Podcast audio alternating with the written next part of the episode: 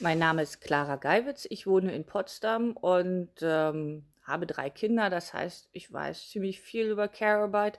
Das klingt erstmal komisch. Wer sagt denn schon, ich muss nach Hause Care-Arbeit machen? Sagt niemand. Aber wir machen gerade als Frauen jeden Tag sehr viel für unsere Familie. Das fängt an natürlich mit Kochen, sauber machen, sich um die Kinder kümmern. Das klingt auch immer so einfach, aber wer kennt das nicht?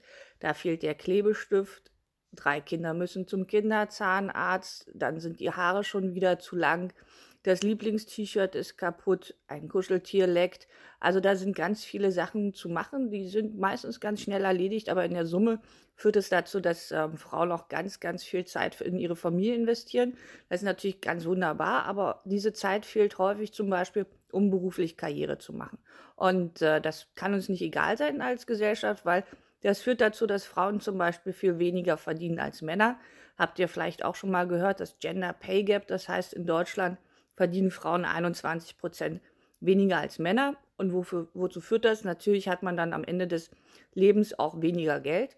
Und da muss man politisch was gegen machen. Zum Beispiel eine Grundrente, die Hubertus Heil jetzt einführt. Und da werden auch Kindererziehungszeiten, Zeiten der Pflege mit berücksichtigt.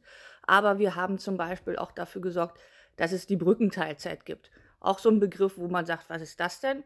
Weil häufig ist es so, Frauen reduzieren, wenn sie Kinder bekommen, ihre Arbeitszeit erstmal auf ein paar Stunden und dann, wenn die Kinder älter sind, wollen sie wieder Vollzeit arbeiten und in der Vergangenheit war dann manchmal der Arbeitgeber da und hat gesagt, nö, du bleibst schön auf deiner Teilzeitstelle.